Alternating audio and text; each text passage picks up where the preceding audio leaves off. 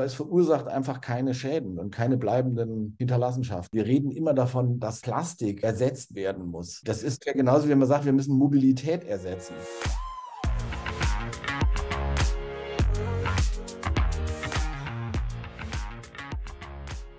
Willkommen bei der Extrameile, dem Podcast für Macher und Vordenker, die aktiv daran arbeiten, ihre Vision Wirklichkeit werden zu lassen und dabei Grenzen überwinden.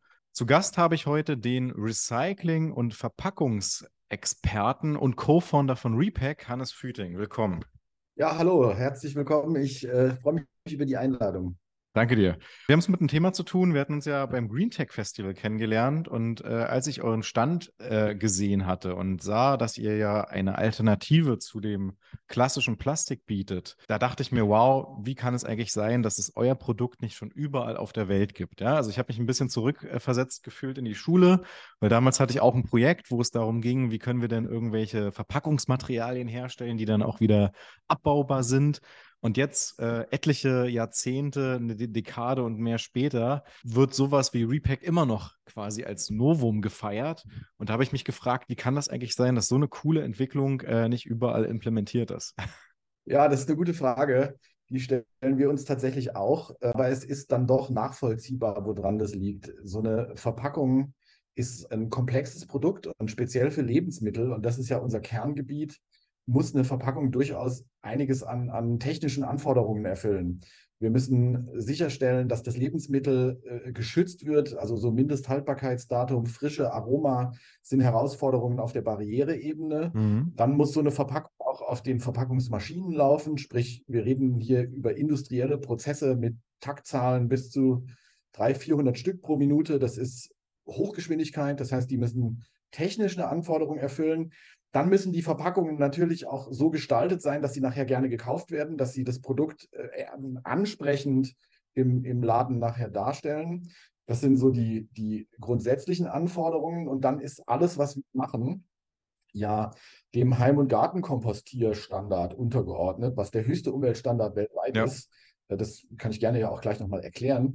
Aber da so die ganzen Zertifizierungsprozesse und diese Lebensmitteltauglichkeit mhm. für die Verpackungsmaterialien zu bekommen, ist einfach ein sehr aufwendiger und sehr langwieriger Prozess. Aber ein immer noch sehr wichtiger. Ähm, ich habe mir ein paar Zahlen rausgesucht und wenn man sich das einfach anhört, dann weiß man, welchen, über welchen Impact wir überhaupt hier reden. 2021 wurden rund 391 Millionen Tonnen Plastik hergestellt. Der Plastikmüll im Meer alleine, der beläuft sich auf 85 Millionen Tonnen. Und der, Antik, der Anteil der Plastikteile pro Quadratkilometer an der Meeresoberfläche, das sind 18.000. Und ähm, der Trend zur Nachhaltigkeit, der ist ja omnipräsent. Aber wenn man sich einfach diese Zahlen vor Augen führt, dann sieht man ja, über welchen Impact wir überhaupt reden und dass das ja die Welt tatsächlich äh, zu einem ja, deutlich besseren Ort machen kann. Würde ich sagen, seid ihr vor allen Dingen als Repack eine Company, ähm, die wirklich einen sehr großen und guten Purpose verfolgt. Also ich glaube, gerade wenn wir über Management reden, habt ihr da sicherlich den, den Vorteil gegenüber den Amazons und äh, Metas dieser Welt, weil sich natürlich hinter so einer Mission auch viele versammeln und sagen, ja, da möchte ich mithelfen, die Welt zum äh, besseren Ort zu machen. Ja, das ist tatsächlich ein, ein ganz großer Vorteil, den wir in unserer gesamten Unternehmensentwicklung spüren. Das ist so dieses Thema Purpose und Impact. Mhm. Also vielleicht noch, um deine Zahlen zu ergänzen. 40 Prozent von diesen angesprochenen Zahlen sind und stammen von Verpackungen. Ja. Das heißt, mit dem Thema Verpackung ähm, hat man wirklich in diesem gesamten Plastikkosmos einen riesigen Hebel in der Hand und noch dazu einen, wo halt das Material im Grunde eigentlich völlig überdimensioniert ist. So, so, so ein Nutzungsmoment einer Verpackung ist ja im Vergleich zur Lebensdauer des Materials minimal. Also wird irgendwo gelagert, wir kaufen es, wir reißen es auf und damit hat sich das eigentlich erledigt. Das war für uns auch die initiale Motivation zu sagen, okay, Plastik, wir wollen, wir wollen mit diesem Plastikproblem was machen und dann relativ schnell die Klarheit, dass wir da dann in dieses Thema Verpackung reingehen. Ja. Es gibt ganz viele technische Anwendungen, da haben wir auch noch keine schlauen Alternativen und da mhm. brauchen wir in Zukunft immer noch Plastik. Aber im Bereich Verpackungen und speziell im Bereich Lebensmittelverpackungen haben wir einfach eine Chance gesehen, gerade weil auch Zellulose und Zellophan, ein Material, mit dem wir viel Arbeit, ein ganz altes Material ist und ursprünglich eigentlich vor der Kunststofffolie schon mal als Verpackungsmaterial verwendet wurde und dann aber aus Kostengründen und aus Gründen der maschinellen Anwendbarkeit einfach so ein bisschen wieder im Untergrund verschwunden ist. Mhm. Und äh, da haben wir dann gesagt, so, das ist eigentlich unser, unser, unser Zielkorridor und unsere Vorgabe, da in dem Verpackungsmarkt Plastik zu ersetzen. Und in der Evolution unseres Unternehmens haben wir dann relativ schnell festgestellt, dass eben der Lebensmittelverpackungsmarkt einen speziellen Fokus braucht, weil wir hier aufgrund von Hygienesituationen immer mit frischem Material arbeiten. Das heißt, jede Lebensmittelverpackung, die irgendwo auf dem Markt äh, produziert wird, ist immer aus einem frischen Rohstoff. Und äh, das führt halt dazu, dass auch diese ganzen Recycling-Gedanken, die da dahinter stecken, einfach in dem Segment fragwürdig nicht funktionieren. Warum soll, also vielleicht auch nochmal ganz kurz als Abriss, ähm, wie es zu Repack kam und dann die zweite Frage, warum sollte ich mich als Produzent denn für eure Verpackungsmaterialien überhaupt entscheiden? Also wir haben, äh, ich habe mit äh, äh, zwei Studienkollegen, Schrägstrich Kolleginnen zusammen dieses Unternehmen aufgebaut. Mhm.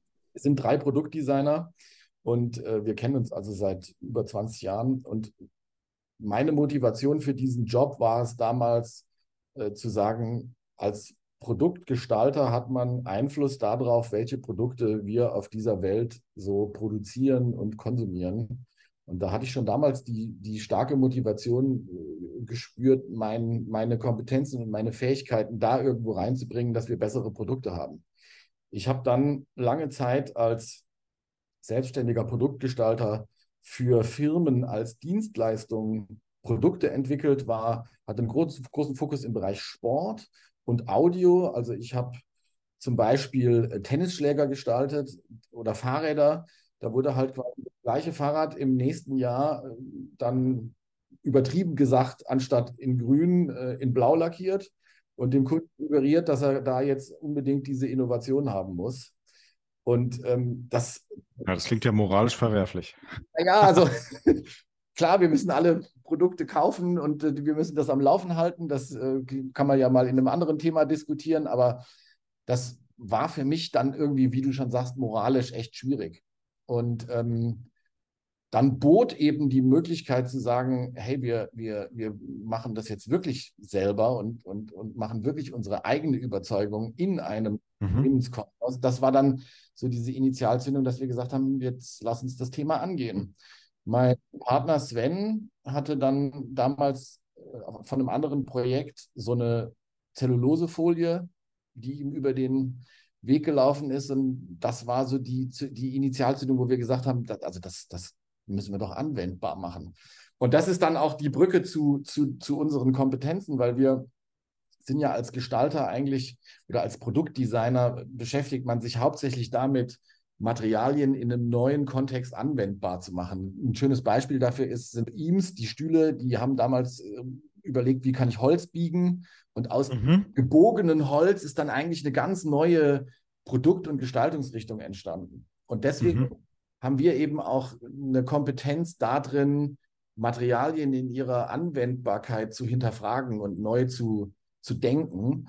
Und so haben, haben wir uns dann zur Aufgabe gemacht, diese, diese Zellulosefolie, die kein Thermoplast ist, sprich, sie wird nicht weich bei Temperatur.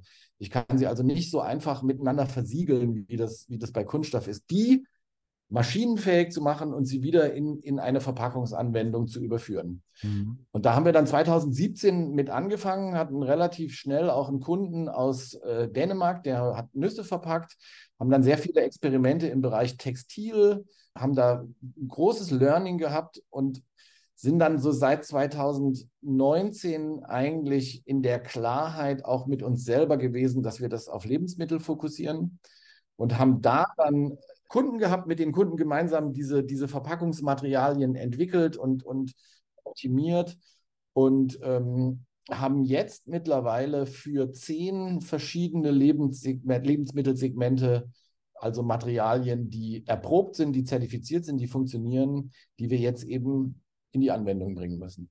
Okay. Und nochmal ganz runtergebrochen, platt gesagt, welchen Vorteil hat denn der Einsatz von Repack-Materialien? Naja, das ähm, ist ja diese vorhin schon angesprochene Situation, dass eben im Bereich Lebensmittelverpackungen Recycling nicht funktioniert. Mhm. Und wir haben ja dieses Problem, dass wir einfach sehr viel konsumieren, alles ist verpackt und wir einfach wahnsinnig viel Material haben, was nicht im Kreislauf geführt werden kann. Sprich, wird in Deutschland sortiert über, den, äh, über, über das duale System. Also wir haben die gelbe Tonne oder den gelben Sack oder die Wertstofftonne, da kommen die Leichtverpackungen rein. Mhm. Dann wird es wenn es gut läuft, in eine Sortieranlage gebracht. Da wird es dann nach den einzelnen Fraktionen auseinandersortiert und dann muss man mit diesem Rohstoff, der dann da liegt, was machen. Bei Duschgelflaschen kann man wieder Duschgelflaschen draus machen. Bei ähm, PET-Flaschen geht es sortenrein ganz gut. Das ist das einzige Material, was für, für Recycling und Lebensmittelkontakt zugelassen ist. Alles andere wird irgendein minder qualitatives Produkt ein Blumentopf, eine Bahnschwelle, eine Parkbank. Also wir verlagern das Problem damit einfach nur auf der Zeitachse, so vielleicht zehn Jahre nach vorne. Mhm. Aber wir können diese Materialien, die wir für Verpackungen verwenden, nicht im Kreis führen. Und was wir ganz konkret machen ist, wir ähm, vermeiden weitestgehend fossile Rohstoffe. Das heißt, unsere Folien bestehen aus Zellulose, Stärke und Papier. Das heißt, wir, wir vermeiden ganz aktiv CO2 durch diese Verpackungen, indem wir einfach das Öl der Erde lassen. Mhm. Und nur die Menge CO2 in unseren Verpackungen ist, die diese Rohstoffe beim Wachstum aus der Atmosphäre gebunden haben. Den zweiten Punkt, den wir vermeiden, ist das, was du auch vorhin angesprochen hast, die Situation mit diesem Mikroplastik und diesem Müll, den wir überall auf dem Planeten haben. Wir haben den ja nicht nur im Meer, wir haben den in jedem Lebensraum. Selbst in der Antarktis und im Regen werden, werden Mikroplastikpartikel nachgewiesen. Das heißt, ja. das kann mit unserer Verpackung nicht stattfinden. Unsere Verpackung erfüllt den Standard, dass sie sich innerhalb von 180 Tagen selbstständig in natürlicher Umgebung zersetzt. Mhm. Das heißt, das ist ein, ein, ein, Mehrfachzucker, Vielfachzucker, der zersetzt sich, der ernährt die, die Mikroorganismen in den ersten Erdschichten und dann ist der, ist der Nahrung. Und die dritte Sache, die eben mit, diesem, mit diesen kompostierbaren Materialien gelöst wird, ist die Idee der, der, der Kreislauffähigkeit. Ja. Das ist ein Punkt, den wir vielleicht einmal noch mal ein bisschen beleuchten können, weil mhm. wir immer in, dem, in diesem technischen Recycling-Kreislauf, wo wir so Maschinen bauen, die uns dann was sortieren und dann müssen wir da Energie reinstecken und dann haben wir wieder einen Rohstoff. Mhm.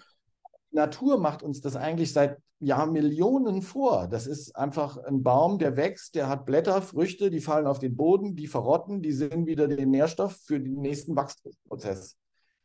Wir bedienen mit unseren Verpackungen diesen Kreislauf. Das heißt, wenn diese Verpackungen dann im System wirklich einer Kompostierung zugeführt werden, dann können wir da den, den Rohstoffgehalt und den, Energiegehalt in diesen Materialien wirklich zu 100 Prozent im Kreislauf führen.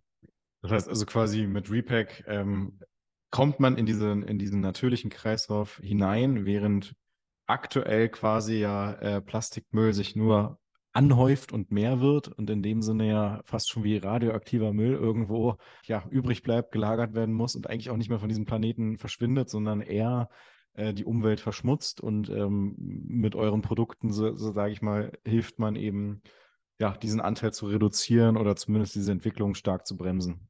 Das ist ein interessanter Vergleich, den du da hast. Also radioaktiven Müll. Wir haben dieses Plastik jetzt irgendwie seit 80 Jahren im Einsatz. 80 Jahren schon, wow, okay. Ja, jetzt muss ich kurz überlegen. Ja, vielleicht sogar ein bisschen länger. Dürften so, ja, so 80, 90 Jahre.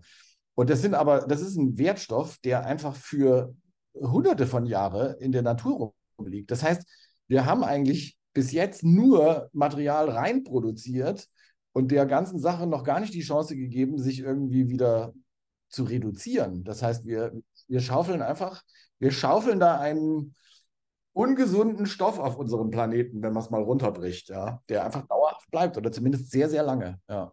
Und ja, also ich, ich glaube, fast jeder, der, der das hören wird, äh, wird, wie gesagt, der denken, meine Güte, das ist äh, eine super simple No-Brainer-Lösung, die auch implementiert werden sollte. Aber es gibt ja anscheinend einen Grund, wieso viele Marken oder Produzenten nicht darauf sofort übersatteln. Ist es der Preis? Ist es die fehlende Anwendbarkeit? Oder wie kannst du dir das persönlich erklären? Beziehungsweise ähm, sagst du auch, wir hatten ja über das System dahinter gesprochen. Gibt es da einfach eine starke Lobby von äh, ja, wie soll ich sagen, Produzenten, die einfach die günstigere oder die herkömmliche Variante bevorzugen und ähm, ja, so eine Entwicklung eher bremsen? Oder was sind da so für Strömungen unterwegs? Also du ähm, hast schon recht, das ist natürlich hinter der, der Kunststoffindustrie steckt am Ende äh, die Ölindustrie. Und das ist ja jetzt kein kleiner Player. Und ähm, wenn man sieht, was die Amerikaner und auch äh, die Saudis da für, für Kunststoffproduktionskapazitäten gerade am Aufbauen sind, dann äh, wird einem echt Angst und Bange, wo das hinführen soll.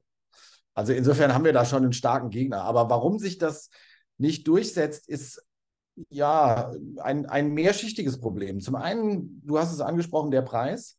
Ähm, wir haben hier einen natürlichen Rohstoff, der muss nachwachsen. Da kann ich jetzt nicht einfach ein neues Loch in die Erde bohren und dann kommt mehr raus. Das heißt, wir haben hier so gewisse Zyklen, die wir einhalten müssen. Dann äh, ist es so, dass es natürlich auch irgendwie eine neuartige Technologie ist. Das ist immer am Anfang ein bisschen teurer. Dann kommt hinzu, dass natürlich bei solchen Themen auch eine ganz, ganz große Skepsis am Markt herrscht und wir ja auch in den politischen Regularien gerade in dem Umstellungsprozess sind, dass wir eben erst diese Gesetze mhm. schreiben und entwickeln.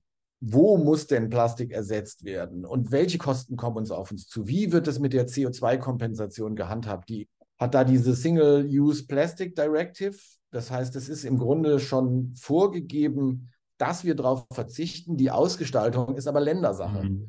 Ja. Und äh, da gibt es ganz große Unterschiede. Wir in Deutschland, wir haben dieses Recycling-Thema, wir haben seit 30 Jahren einen grünen Punkt äh, mit einer Effizienz von 10 Prozent. Also welches andere System betreiben, betreiben wir seit 30 Jahren mit einer Erfolgsquote von 10 Prozent? Das, mhm. Also das muss man sich auch mal fragen. Ich, ich handle das, ich, ich vergleiche das immer so ein bisschen mit so einem Ablasshandel. Wir haben so ein Produkt, da ist ein grüner Punkt drauf, da zahlen wir was für und dann haben wir schon echt ein gutes Gewissen.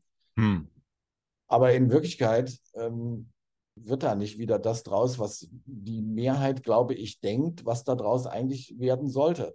Das heißt, wir sind so stark im, im, Recycling. Das heißt, dann kommt immer so eine Frage, ja, kann das Material denn in die braune Tonne? Das ist also die Biotonne. Nee, da kann es nicht rein. Ach so, ja, wenn das da noch nicht rein kann, dann, äh, dann warten wir mal noch so lange. Oder ja, solange die Bundesregierung da noch nicht gesagt hat, dass jetzt Kompostieren die Lösung ist, äh, warte ich mal darauf, dass die Rezyklate zugelassen werden oder ich warte mal darauf, bis dann das chemische Recycling so weit ist, dass auch meine Verpackungen wieder Verpackungen werden können. Das heißt, es ist eine große Unsicherheit mhm. auf regulatorischer Ebene und ja, am Ende denken wir in gerade größeren Strukturen halt am, immer noch an den Preis. Und wenn dann irgendwie was in hohen Stückzahlen gekauft wird und es sind Verpackungen und da sind ein paar Cent günstiger, dann mhm. und man darf es noch machen, dann bleiben wir halt erstmal dabei. Aber das heißt, du würdest auch sagen, der Verbraucher würde das nicht, also würde diesen, diesen Mehrwert nicht auch bezahlen wollen? Wenn, sie, wenn jetzt die Chipsverpackung äh, 10, 20 Cent teurer ist und grün? Kommt immer darauf an, über welchen, Verbraucher wir hier reden. Wir, unsere, unsere aktuellen Kunden äh, und auch diese Pionierkunden sind Unternehmen, die überwiegend aus einer Bio- und einer, einer, sehr hochwertigen Lebensmittelbranche kommen. Aber das ist ja nicht mhm. der Konsument im Allgemeinen. Ich glaube, wenn wir über solche Systemumstellungen sprechen, müssen wir einfach immer darüber nachdenken, dass wir alle mitnehmen und dass wir den Hebel so groß machen, dass wir am Ende auch die Discounter und die Mengenprodukte irgendwo ersetzt. Da, da wird die Wirkung interessant. Und die Verantwortung hier wieder an den Konsumenten abzugeben, ist in meiner persönlichen Überzeugung einfach falsch, sondern der in den Verkehrbringer ist derjenige, der die Preise dafür zahlen muss. Und ähm, bei den Kunststoffverpackungen sind die Folgekosten einfach nicht drin. Ja, er muss die Verpackungen mal so ein bisschen lizenzieren dafür, dass sie dann entsorgt werden, aber äh, das ist marginal. Und der Preis, der Preis für diese ich sage jetzt mal, Hochwertigkeit des Rohstoffs, des Materials, der ist bei uns eben ein Stück weit drin. Die Folgekosten sind gleich null. Wenn das irgendwo in der Walachei landet, dann ist Zeit der Fakt, es sieht vielleicht eine Zeit lang nicht schön aus, aber es verursacht einfach keine Schäden und keine bleibenden Hinterlassenschaften. Aber das würde bedeuten, du würdest eine Variante präferieren, ähm, wie das die EU, glaube ich, bei den Strohhalmen gemacht hat, wo gesagt wird, hey, ab sofort bitte nur noch Verpackungen oder Verpackungsmaterialien mit der und der Konfiguration verwenden. Das wäre das wär der Jackpot. Das wäre sicherlich gut, wenn man das jetzt noch ein bisschen dezidierter, und das ist auch so ein Grundthema der Kreislaufwirtschaft, den wir, glaube ich, begreifen müssen. Also wir müssen da über die Anwendungsgebiete und die Kreisläufe eingrenzen. Aber im Bereich Lebensmittelverpackungen wäre das oder ist das ein, ein wahnsinnig schlauer Plan. Also, weil, um das mal kurz zu, zu, zu verdeutlichen, wir reden immer davon, dass Plastik ersetzt werden muss. Das mhm. ist genauso, wie man sagt, wir müssen Mobilität ersetzen. Und da gibt es äh, Schiffe, Flugzeuge, Fahrräder, Autos laufen. Ein paar Sachen davon sind gut, ein paar sind nicht so gut. Und genauso ist es auch in den Anwendungsbereichen des, des Kunststoffs oder des Plastiks. Für die Lebensmittel ist das mit der Kompostierung und mit der Art, wie wir unsere Verpackung bauen, eine super Sache. Aber irgendwo müssen wir auch die Rezyklate einsetzen. Das heißt, äh, Umverpackungen für Schrauben müssen wir jetzt nicht aus aus nachwachsenden Rohstoffen machen, sondern da können wir auch, auch ein, ein Rezyklat einsetzen. Und insofern müssen wir, um diese Kreislaufwirtschaftsthematik seriös zu betrachten, anfangen, die Kreise so zu definieren, wie sie halt auch sinnhaft irgendwo sind und, und sich, sich irgendwo schließen können. Was wäre denn, Hannes, was wäre deine große Vision? Wo willst du hin? Ja, die große Vision ist, dass wir wesentlich mehr biokompatible Materialien auf den Markt bringen. Und dieser Begriff biokompatibel, der kommt eigentlich aus der Medizin, wenn mich nicht alles täuscht, so Implantate und so weiter dann nicht abgestoßen werden. Aber es sagt was sehr Schönes, nämlich die Materialien sind kompatibel mit der Welt oder mit der, mit der Natur oder mit dem Planeten, auf dem wir leben. Das heißt, wenn wir da ein Commitment treffen könnten, dass den Input, den wir reinbringen, dass der gesichert auch irgendwie wieder weiterverwendet werden kann, würde das uns wirklich um einen, einen Riesenschritt nach vorne bringen. Und das wäre meine Vision, dass wir einfach Wertstoffe und, und, und Materialien, die wir konsumieren, im, im Vorfeld schon verantwortungsvoller bewerten.